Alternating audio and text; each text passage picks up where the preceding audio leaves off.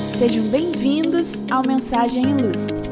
Eu me chamo Aline e, através desse canal, quero te apresentar Jesus como a mensagem mais célebre já declarada. Cristo é a verdade, Cristo é a palavra, Cristo é a mensagem ilustre. Então fique comigo e aventure-se em mais um episódio dessa brilhante jornada. Quantas coisas você já fez sem pensar duas vezes e depois se arrependeu? Sabe aquela atitude que irrompeu, aquela palavra que escapou, aquele olhar que precipitou, aquela decisão que tomou antes mesmo de deixar o cérebro ter a oportunidade de processar um segundo de informação? Pois é, não é exclusividade sua e nem minha. Infelizmente, o ops foi sem querer. É uma bela sentença que sai da boca de todo mundo depois de um erro cometido. Mas, por mais inocente que seja a roupagem que queiramos vestir quando nos justificamos dessa forma, o querido Chaves ainda é mais honesto que muitos de nós. Afinal, o sem querer dele é sem querer querendo, não é mesmo?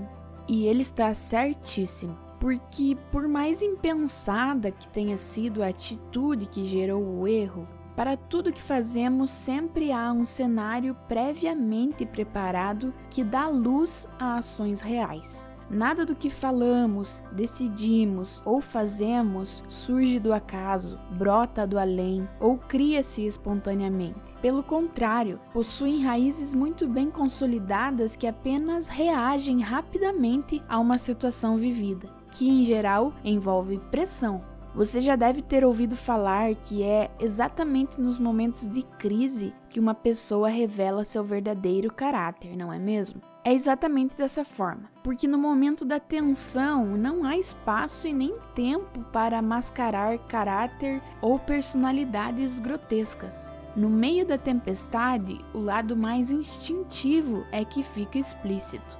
Os refinamentos, os filtros, as poses são esquecidas Quer um exemplo bem simples disso? Em geral, as pessoas não costumam sair de casa de pijama, descabeladas ou sem escovar os dentes. Mas de repente, se alguém sofre algum distúrbio patológico, como um desmaio, por exemplo, ou sofre um acidente doméstico que necessite de assistência hospitalar imediata, ninguém em sã consciência vai se preocupar com a roupa que está vestindo, se a meia está furada ou não, se o cabelo está limpo, se os dentes estão escovados ou até mesmo se a depilação está em dia. No meio do caos, o ser humano só quer sobreviver. E para a sobrevivência, aquilo que é mais natural dentro de nós toma o domínio das ações. Resumindo, os nossos comportamentos nunca podem ser sustentados exclusivamente por uma desculpa rasa de que foi sem querer.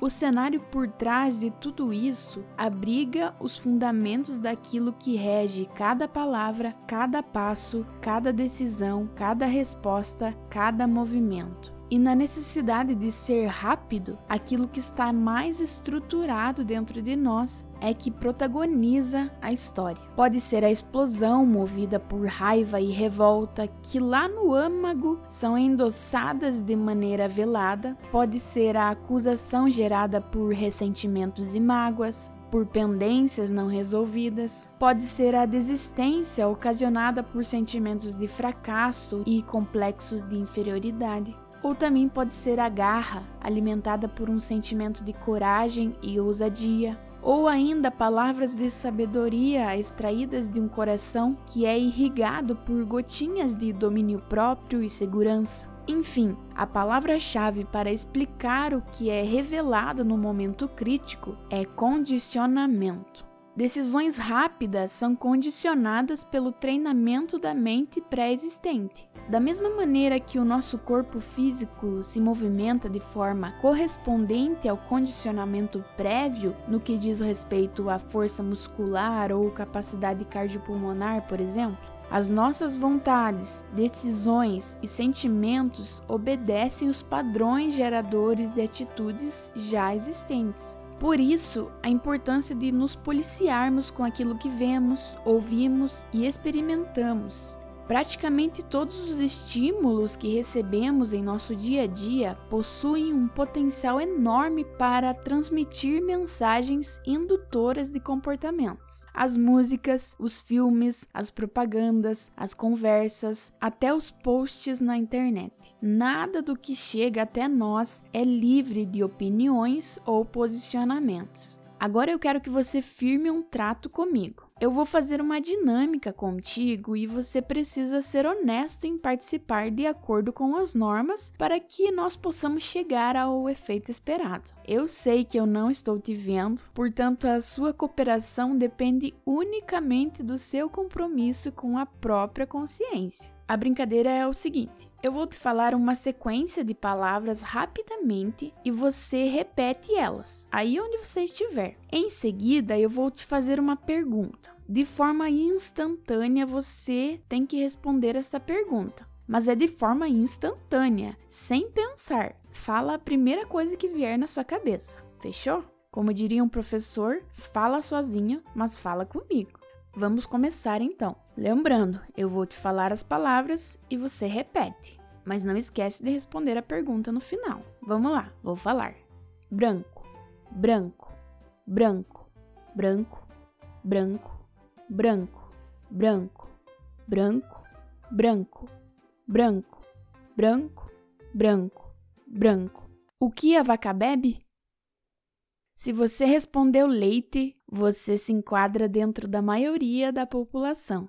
Embora nós saibamos que a vaca bebe água e produz leite, repetir a palavra branco induz o nosso cérebro a responder errado. É exatamente esse o motivo de tomarmos tantas decisões erradas em nossa vida. Nós não cuidamos daquilo que vai sendo gerado de forma inconsciente, das ideias que vamos adotando por pura influência externa, dos exemplos que vamos copiando por convivência, sem falar na doutrinação da mídia e das incontáveis ideologias existentes atualmente. É aí que mora o perigo. Se você não tiver um filtro operante para selecionar todos os estímulos que lhe sobrevêm, seu coração e mente se tornarão poluídos de influências em grande parte prejudiciais. A maioria das pessoas descontam na família o acúmulo de estresse que trazem do trabalho, abraçam propostas problemáticas sem nem fazer uma análise mais detalhada, entram em relacionamentos voláteis na primeira investida e, quando menos percebem, elas estão embaraçadas no novelo de problemas sem fim. Os golpes na internet têm se tornado cada vez mais recorrentes porque as pessoas nem prestam atenção nos endereços que acessam, nas confirmações que clicam e nos termos de uso que aceitam. Para mim, o problema da disseminação das fake news não é nem tanto pela razão exclusivamente da maldade das pessoas em querer propagar notícia mentirosa, embora obviamente isso seja muito real.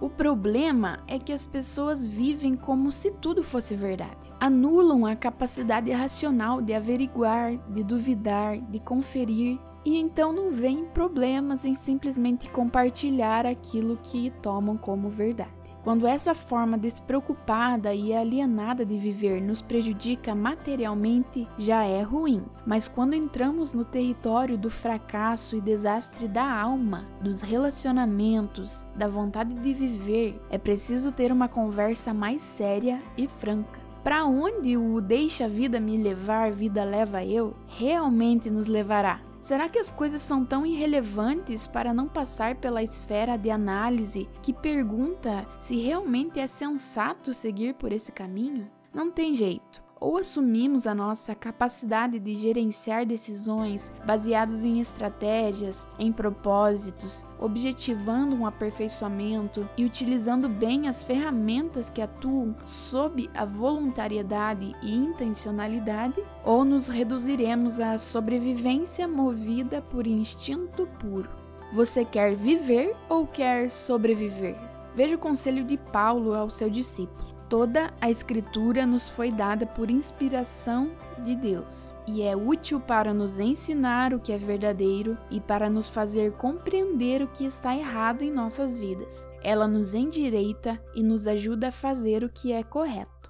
Ela é o meio que Deus utiliza para nos tornar bem preparados em todos os pontos, perfeitamente habilitados para toda boa obra. 2 Timóteo do capítulo 3, versículo 16 ao 17. Essa frase, perfeitamente habilitados para toda boa obra, é um tesouro. É a mesma coisa de estar pronto para tomar a decisão certa no momento certo, ainda que seja surpreendido por uma eventualidade, ainda que seja pego no imprevisto, ainda que seja pressionado a agir sob extremismos emocionais. Jesus nos habilita a termos um caráter equilibrado, que se mantém no eixo e que dá luz a escolhas corretas em todas as circunstâncias.